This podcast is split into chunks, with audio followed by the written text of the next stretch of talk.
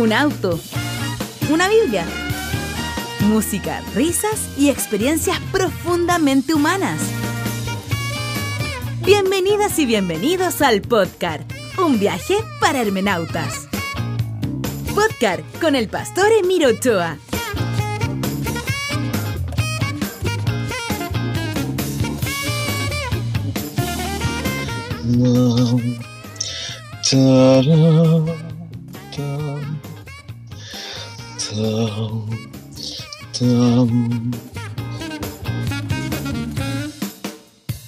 Buenos días, buenos días, buenos días. Tengo más frío que ganas de más frío que ganas de vivir. La sala está desinfectada y con el fuego prendido les dejo un fraternal saludo, Shalom. Hoy día tenemos un recorrido, no vamos a salir todavía de Romanos 9, les digo al tiro, no tengo ningún apuro por salir de Romanos 9. Hoy día vamos a avanzar con otro rumito de versículos y mm, tenemos muchas cosas que comentar el día de hoy acerca de Romanos capítulo 9. Ya, vamos entonces a comenzar la clase del día de hoy porque tengo harto, harto que decir. Vamos entonces a Romanos capítulo 9. Ahora, por favor, ahí su Biblia. Bueno, lo último que dijimos ayer respecto a Romanos 9, 15 es que Pablo termina diciendo lo siguiente. Es un hecho que a Moisés, Dios, ¿no? Le dice, tendré clemencia de quien yo quiera tenerla y seré compasivo con quien yo quiera hacerlo. Lo que expliqué un poco acerca de este texto era que es que constantemente Pablo está haciendo algo que se llama, es un tipo de exégesis rabínica, ¿no? La exégesis rabínica, o un modelo de exégesis rabínica, porque por lo menos en la hermenéutica rabínica hay muchas formas de interpretar el texto, por lo menos 32, 33, así que vaya haciéndose la idea. Entonces, claro, nosotros tomamos un texto del Nuevo Testamento de Juan, por ejemplo, que Juan constantemente el Evangelio dice que Dios eh, y Jesús son uno, Jesús dice el Padre y yo somos uno, lo que hace el Padre hago yo, etc. Entonces, eh, el teólogo cristiano toma ese texto y lo junta, por ejemplo, con la palabra Elohim del Antiguo Testamento, que es un plural, eh, gramaticalmente es un plural, entonces dicen, ve, ahí está, ¿no? O por ejemplo con el texto que dice, hagamos al hombre a nuestra imagen y semejanza. Entonces ahí el cristiano hace un nexo eh, y dice, ahí está la Trinidad, ¿no? Ahora bien, nosotros tenemos que respetar los contextos culturales de cada, de cada contexto, ¿no?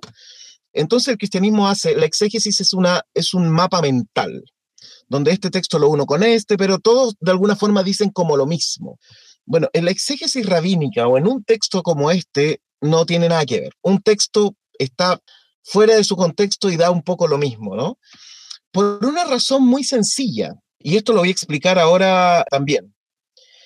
Para nosotros, en Occidente, sobre todo la teología protestante, que es bastante racional hasta cierto punto, asumimos que la Biblia cobra sentido en la medida de la cuestión gramatical o sintáctica. Es decir, lo voy a colocar con un ejemplo para que vean cuál es la diferencia enorme entre nuestras formas de acercarnos al texto bíblico entre cristianismo y judaísmo. Por ejemplo, si yo voy al Génesis, la mayoría de las Biblias en español dirán, en el principio creó Dios los cielos y la tierra, etc.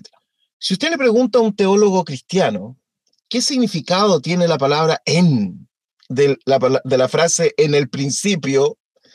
Lo más probable es que el teólogo cristiano le diga, bueno, en es una conjunción nomás, no significa nada. Porque para nosotros en Occidente, en el texto bíblico, algo tiene significado en la medida que está unido eh, a otros lemas a otros sintagmas, en el fondo, para nosotros tiene sentido la frase racional. Si tomo una palabra por separado, no dice nada, ¿ya? Es decir, para nosotros, en Occidente, la Biblia cobra sentido en la medida que yo la leo en, conjunto, como un bloque, ¿no? Entonces, si yo veo el Génesis 1, digo, en el principio creó Dios los cielos y la tierra eso va a tener sentido en la medida que yo lea la frase completa. Es decir, para nosotros solo tiene sentido el contexto sintáctico y gramatical, es decir, la frase. De ahí para adelante nosotros construimos nuestra teología. Entonces, si yo le pregunto a un teólogo cristiano, la palabra en de Génesis 1.1, eh, ¿tiene algo? No, pues, si no tiene nada, porque solo va a tener algo en la medida que yo lo relacione con otros textos. Por eso nosotros en Occidente leemos en bloque. Nosotros leemos la escritura en bloque. Entonces alguien le dice, vamos a leer la escritura, el hijo pródigo, ¡pum! bloque, el hijo pródigo. Me conozco toda la historia, ¿eh? Porque hemos leído, y ahora, ¿de dónde viene todo eso? Los subtítulos, por ejemplo, en la Biblia. El subtítulo en la Biblia a mí me obliga a leer el texto en bloque. O sea, yo leo el subtítulo y leí el bloque automáticamente. El hijo pródigo, ¡pup! Me conozco el bloque. Porque en Occidente leemos la Biblia así. Pero si usted le pregunta a un judío, sobre todo de corriente mística, y le dice, oye, la preposición en de Génesis 1 te dice algo, hojas y hojas de información pueden surgir a lo largo del en, solo por el en, porque desde la, desde la mística judía no solo, no solo algo significa algo desde, desde lo que es un sintagma, o algo significa algo desde que es un lema, o algo significa algo por estar concatenado gramatical y sintácticamente algo, no. En solamente ya significa algo. ¿Por qué? No solo por su contenido gramatical, la preposición be en hebreo que significa en eh, o con, sino que además la forma de la letra me dice algo. Pero no solo eso, el sonido de la letra me dice algo. Pero no solo eso, el punto que lleva la letra dentro del texto hebreo también me dice algo. Eso significa que en la mentalidad, en la mentalidad judía, en la mentalidad mística, una letra me puede dar una cantidad enorme de significados. Por eso es posible que la exégesis judía pueda tomar un texto, porque para ellos hasta la palabra más pequeña, hasta la letra más pequeña, tiene significado. En Occidente no es así. En Occidente nosotros necesitamos concatenar sintácticamente esa frase a otras para que tenga significado, si no, no dice nada. Bueno, en Oriente, en la lectura judía, mística de la Biblia, eso se supera 10 millones de veces. Por eso existe un libro, eh, si se llama el Tikunei Zohar, eh, que tiene 70 interpretaciones de Génesis 1.1. 70 hermanos. Mis hermanos, tiene 70 interpretaciones de un versículo. Tal rabino dijo tal cosa y otro le respondió tomando textos que no tienen nada que ver con su contexto. ¿Por qué? Porque en el judaísmo la Biblia es un todo dinámico. Entonces yo puedo tomar un texto de aquí y lo ocupo para los fines que a mí se me ocurran. Porque la Biblia es un texto móvil, es un texto dinámico, no es un texto fijo, sino que es un texto que se mueve constantemente. Entonces, fíjense la tremenda diferencia entre la sola escritura judía y la sola escritura protestante. Es enorme. Para el occidental no logra entender esto, ¿ya? No se le ocurre, porque nosotros hemos sido criados en donde el conjunto de cosas tiene sentido. Una de las cosas que debieran enseñarle a los estudiantes es entender la forma de leer el texto bíblico desde el judaísmo.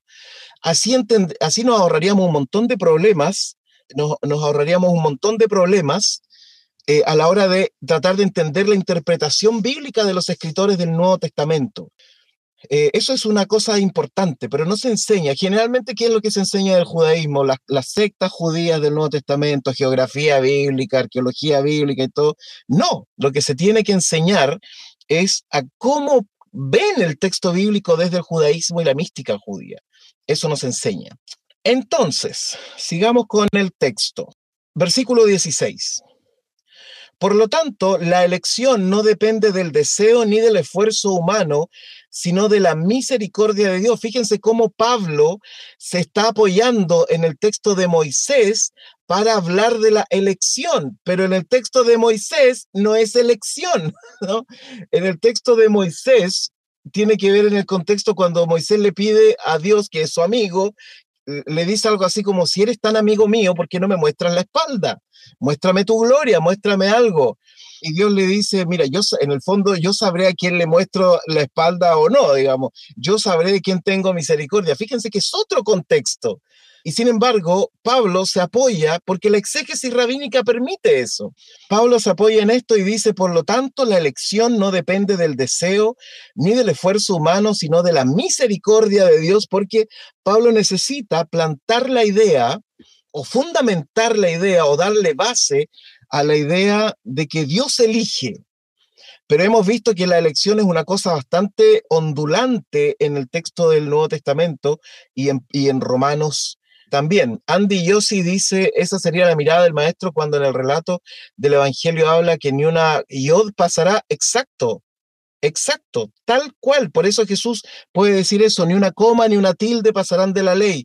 Obviamente en ese tiempo no había ni comas ni tildes. Lo que se refiere es, gracias por hacerme acordar de eso, Andy, porque me ayuda a permanecer un poco en lo que está diciendo.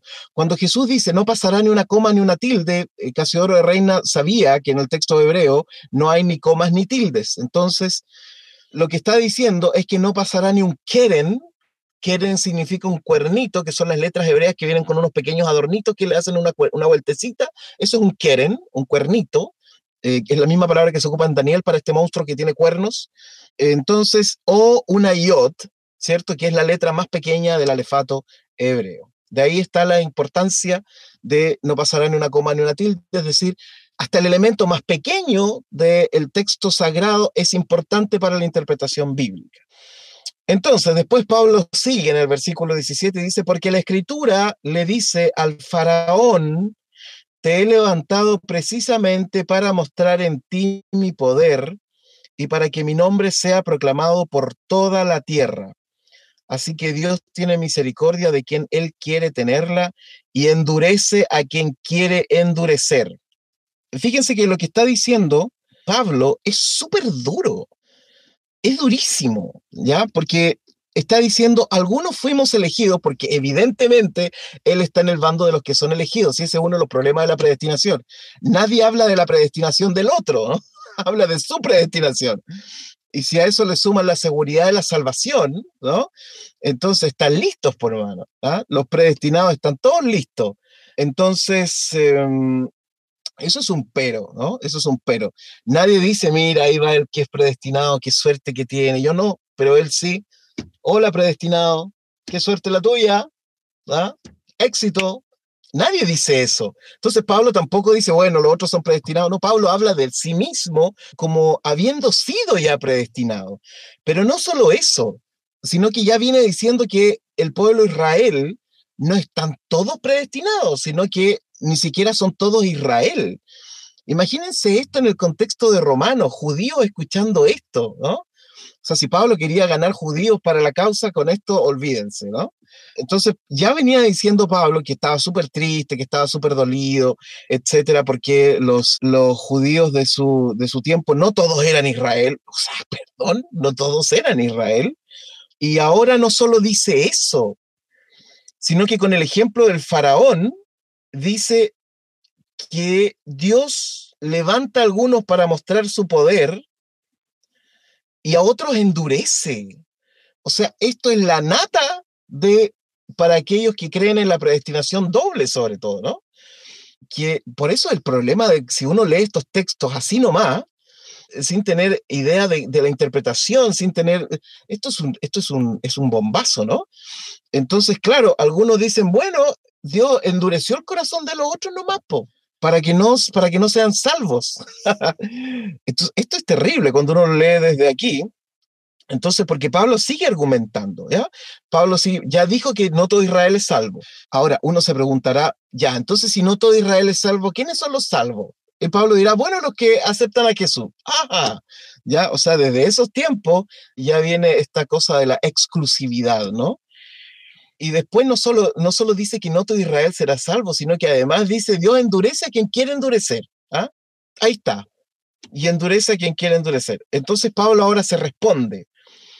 Recuerden que Pablo tiene este esquema de A y B es igual a C, ¿no? No sé ni siquiera cómo decirlo, pero Pablo tiene este esquema. Presenta una hipótesis, argumenta escrituralmente con la hipótesis y después refuta a quien supuestamente lo criticaría, ¿no? Entonces, Pablo presenta un argumento, lo defiende escrituralmente y después le responde a los que supuestamente le dirían algo, ¿no?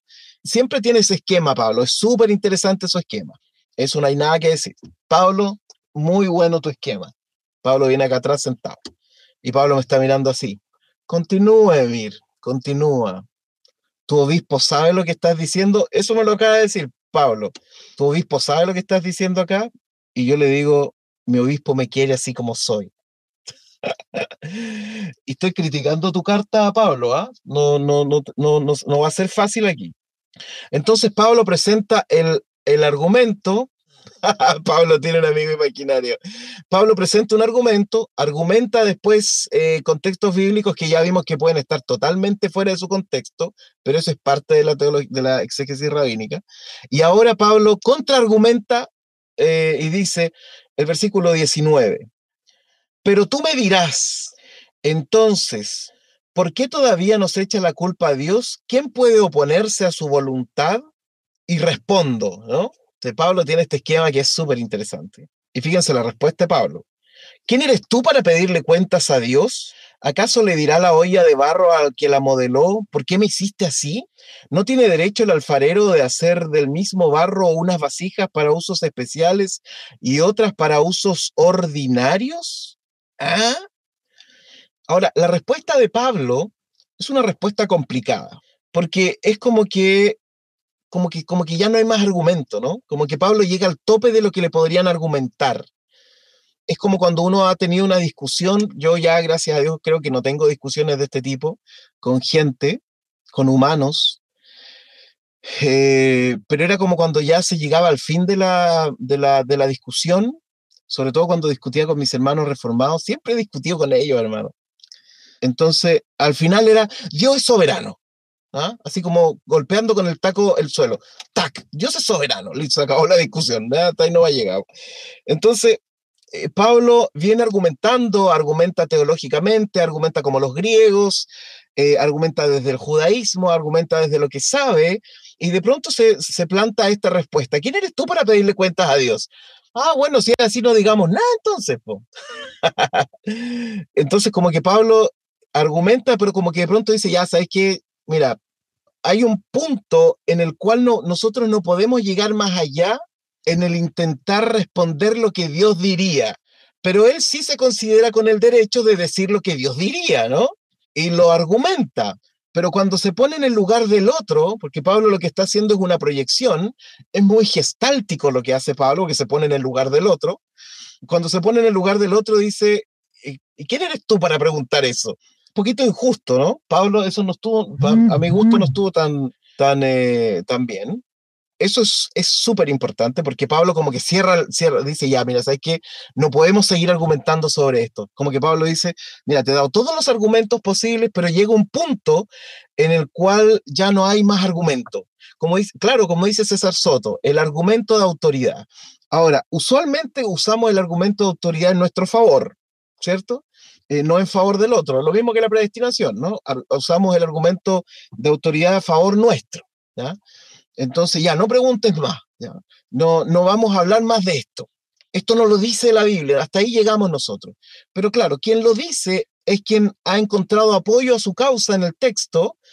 Eh, dice, listo, hasta aquí llegó la conversación. Pesco la pelota y me la llevo para la casa. Se acabó la pichanga, se acabó el juego. Entonces, eso es sumamente importante, darnos cuenta cómo Pablo va trabajando, cómo va argumentando, cómo va contraargumentando y cuáles son los límites que encuentra Pablo. Bien, quisiera decir un par de cositas más respecto de esto. Ya, lo primero es comentarles que ayer eh, mi querido amigo Alfonso me envió un escaneo de un Nuevo Testamento que él tiene, súper interesante, que se llama The Jewish Annotated New Testament, un Nuevo Testamento anotado por judíos, súper interesante, muy interesante. Bueno, me envió justamente lo que, los comentarios que aparecen en el capítulo 9, y en resumen, fíjense que este Nuevo Testamento apoyaría la tesis que, eh, o apoya, ¿no? No apoyaría, apoya la tesis de que la elección es para un propósito especial. No que hay elección para condenación o salvación, que eso sigue siendo muy dualista, ¿no? Sino que está muchísimo más en armonía con, con el pensamiento judío de la Biblia. Entonces la elección o la predestinación, si usted lo quiere, es en razón de labores distintas, labores especiales, ¿no? Entonces, hay judíos, según este texto, que son predestinados para creer en Jesús y así llevar la luz al mundo, pero el resto de Israel no han sido predestinados para eso, entonces llevarán la luz al mundo desde otra perspectiva. Entonces, eso a mí personalmente me hace muchísimo sentido que haya una elección, porque tiene que ver muchísimo, y lo dijimos en su momento en la clase del día sábado, tiene que ver muchísimo con la santificación. Y todo el concierto del Antiguo Testamento era que yo te elijo para algo. ¿Se acuerdan? El para en vez del por. Todo el Nuevo Testamento e incluso el Nuevo Testamento tiene que ver con que Dios si elige a alguien es para una razón, por un propósito especial. Y ese propósito usualmente es activo, no pasivo. No es que Dios te elige para, para que los otros vean, ¿no? Yo te elijo para que los otros vean qué condenados son y tú eres salvo. O te elijo para que pasivamente se muestre mi poder y mi gloria en ti. No. Usualmente las elecciones de la Biblia, asociado con el tema de la salvación, y asociado con el tema de la santificación, tiene que ver con que Dios elige a alguien para algo especial. Y usualmente ese para algo, bueno, leímos textos, ¿no? Del Antiguo Testamento, del Nuevo Testamento, de Jesús, etcétera.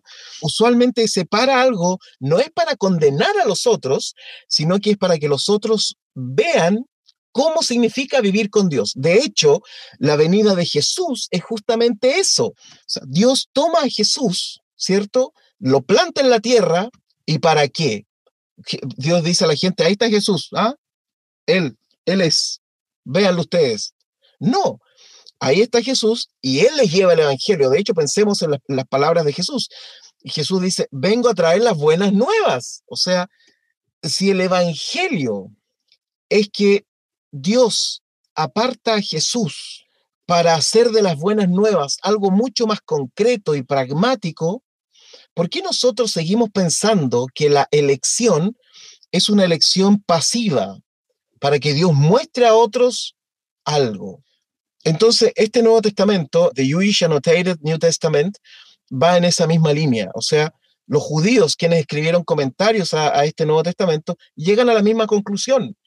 La elección no es, no es para que te salves tú, la elección es para que por medio de ti otros también se salven. En el fondo, si Jesús es la palabra de Dios, nosotros seríamos las notas a pie de página, ¿no? De eso. Nosotros seríamos también la explicación. Por eso la iglesia es el reino de Dios. Y la iglesia no es un ente pasivo. No es para que la gente diga, bueno, ahora estoy en la iglesia, soy salvo, qué pena por ustedes de otras religiones. Aquí, aquí Dios nos puso para que ustedes vean lo que se perdieron. No, no es así, sino que el propósito de la elección tiene que ver con expandir los límites, las fronteras o los linderos de la salvación. Así que me encantó este Nuevo Testamento y me lo voy a comprar. Eso era lo primero que quería comentarles. Lo segundo que quería comentarles es una cosa muy humana de Pablo y que va a conectar muchísimo con muchos quienes estamos aquí. Todos quienes hemos pasado por una tradición conservadora, cuando salimos de este mundo conservador como que salimos enojados, como que salimos enrabiados. No, no se manifiesta en una rabia así personal, ¿no? Bueno, algunos sí, pero eh, en mi caso no fue así, no es que esté enojado con alguien específicamente. Pero cuando uno ve los comentarios ácidos en redes sociales, bien burlones también, dentro de eso me sumo, hace años atrás yo era experto en eso, no sé si experto, pero era bastante ácido en mis comentarios, como que siempre uno termina teniendo en mente su, su, su, pasado conservador. Y como que uno, dale con ellos, dale con ellos, y nos reímos de los conservadores, y, vamos, como que tenemos una cosa guardada contra el mundo conservador. Fíjense que esto es muy de Pablo también. O sea, Pablo también mira hacia atrás y también critica. Eh, fíjense que la crítica es durísima de Pablo. Sea, Pablo llega a decir de su pueblo, miren, no todos ustedes son Israel. Entonces, eso también es una lección para nosotros, quienes hemos salido de mundos conservadores y a veces nos ponemos súper ácidos con ellos. Como que ellos son el objeto de nuestra ironía, de nuestra crítica. Si hablamos de apertura, ellos son el mal ejemplo. Si hablamos de apertura a X tema, ellos son el mal ejemplo de lo que no se debería hacer.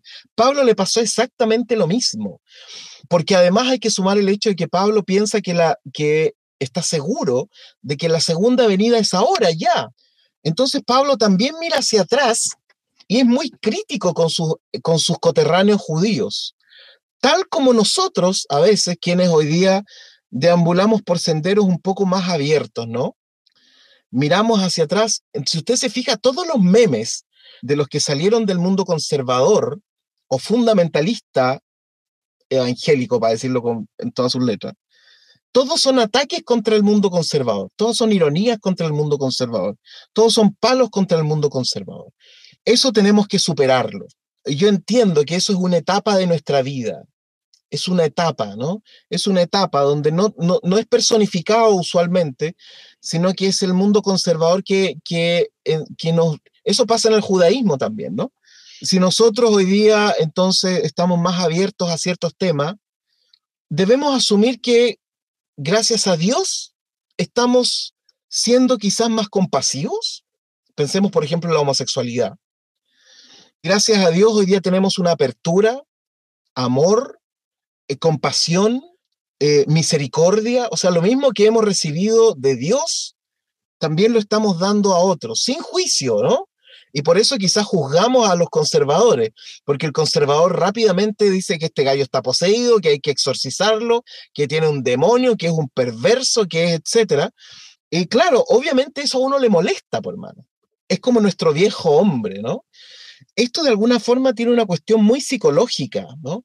Es como que nosotros seguimos teniendo, por eso algunos que se pasan del fundamentalismo conservador, después se pasan al fundamentalismo liberal. Es la misma cuestión, ¿no? nosotros debemos mirarnos con cuidado. Y este sí es un consejo. Debemos analizar esa bronca que le tenemos a veces a, este pasado conservador y cómo nos comportamos frente a este pasado conservador. Yo no digo que la teología más liberal sea mejor, creo que tiene sus bemoles y creo que en muchos sentidos es más piadosa, de verdad, que la teología ultraconservadora. En ese sentido, hay una página que a mí me gusta mucho, que se llama Homo Quarens, o Querens, y que significa el hombre que pregunta.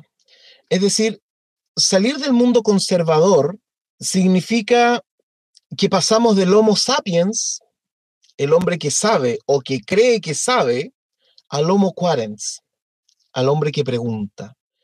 Ese debe ser el paso. Miren, Miguel dice, quizás el juicio cambia, no se enjuicia a un determinado grupo, pero se enjuicia el pasado. Totalmente, Miguel. Por eso quizás lo que en el fondo criticamos y enjuiciamos es a nosotros mismos en nuestro pasado, pero en ese criticar nuestro ser anterior nos llevamos un montón de gente que vive feliz su conservadurismo y al cual nosotros también tenemos que darle gracias. Entonces, para mí ese es el paso salir del mundo ultraconservador hacia el mundo no tan liberal, pero un poco más abierto, digamos, para mí es pasar del Homo sapiens, el hombre que cree que sabe, eh, al Homo quarens, el hombre que pregunta. ¿ya? Y eso es, y eso es. Este curso está basado y está hecho para el Homo quarens, no para el Homo sapiens. El Homo sapiens está seguro con lo que sabe o lo que cree que sabe. El Homo Quarens es el hombre que curiosea, que se pregunta, que le pregunta a Pablo, que dice, no estoy de acuerdo contigo, Pablo. Pues que no estoy de acuerdo contigo. Gabriel dice, lo que dices me recuerda a lo que se dice del homofóbico, que en el fondo puede ser un gay reprimido. sí, siempre dicen eso. Algo con lo que yo no estoy totalmente de acuerdo, ¿ah? pero sí, es más o menos eso. Víctor Abdón dice, lo mejor es nunca envenenar un pozo que te dio agua. Qué hermosa frase, Víctor. Lo mejor es nunca envenenar un pozo que te dio agua en el pasado. Fíjense que en la mística judía se dice que uno no uno tiene cierto grado de luz que ha recibido y que no debes pavonearte de esa luz, ¿no? Y eh, cada uno está en el estado donde, donde es feliz. Si alguien es feliz en el mundo conservador, está bien. Yo admiro el mundo conservador. Me gusta el mundo conservador y he dicho las garantías y las ventajas que tiene el mundo conservador. Si el problema con el mundo conservador es que a veces se le, se le, se le olvida la misericordia, es solo eso, ¿no? Y cae rápidamente en el juicio, porque también le enseñaron a leer la Biblia así, por hermano. Si les enseñaron a leer la Biblia así, ahí está su seguridad. También está el peligro de transformar la Biblia en un ídolo. Lo leímos ayer. Bueno, eso quería comentar el, día de hoy, mis queridos hermanos y hermanas. Mañana continuamos con eh, Romanos capítulo 9, del 22 en adelante, donde Pablo vuelve a hablar de la ira de Dios. Ya dijimos, ¿quién, quién es el que tiene la ira? Pablo. Pablo es el hombre de la ira. O sea, nos damos cuenta que Pablo es tremendamente humano, hermano. Es igual a nosotros, súper, súper humano. Escribe cosas hermosas, profundas, elevadas, iluminadoras, pero de repente se le sale lo, que es, pues igual que a nosotros, ¿no? A nosotros cada cierto tiempo se nos sale quiénes somos, ¿no? Usted, usted sabe que si usted me viera enojado, por ejemplo, soy súper feo, pesado. Ahora no, soy lindo. Pero, pero cuando tengo mis momentos también y de repente cuando Facebook me recuerda, cuando a uno despierta en la mañana y Facebook le dice, mira, te tenemos un recuerdo. Y me sale un recuerdo de 10 años atrás cuando yo escribía estas ironías contra los conservadores. Digo, qué vergüenza, qué vergüenza que yo haya escrito eso. Difícil. Emi dice, finalmente se escuchó bien. Miguel Ángel dice el tema que si eres conservador dialogante o conservador no dialogante y que se le suelta la cadena. claro, diría mi querido amigo pastor Siegfried Sander, hay una diferencia entre ser conservador, ser, conserva y ser conservaduro. Así que eso, nos vamos con la frase de Víctor Abdón. Lo mejor es que nunca, no, lo mejor es nunca envenenar un pozo que te dio agua en el pasado. Qué Qué poeta, hermano. Con esa frase nos vamos el día de hoy. Ya, me despido de todos. Mañana nos encontramos, si Dios quiere, a las 9 de la mañana en punto. Que estén muy bien. Que Dios les bendiga. Vamos a poner compartir. Ahí está. Y nos encontramos mañana, si Dios quiere. Abrazos cariñosos para todos. Bye bye.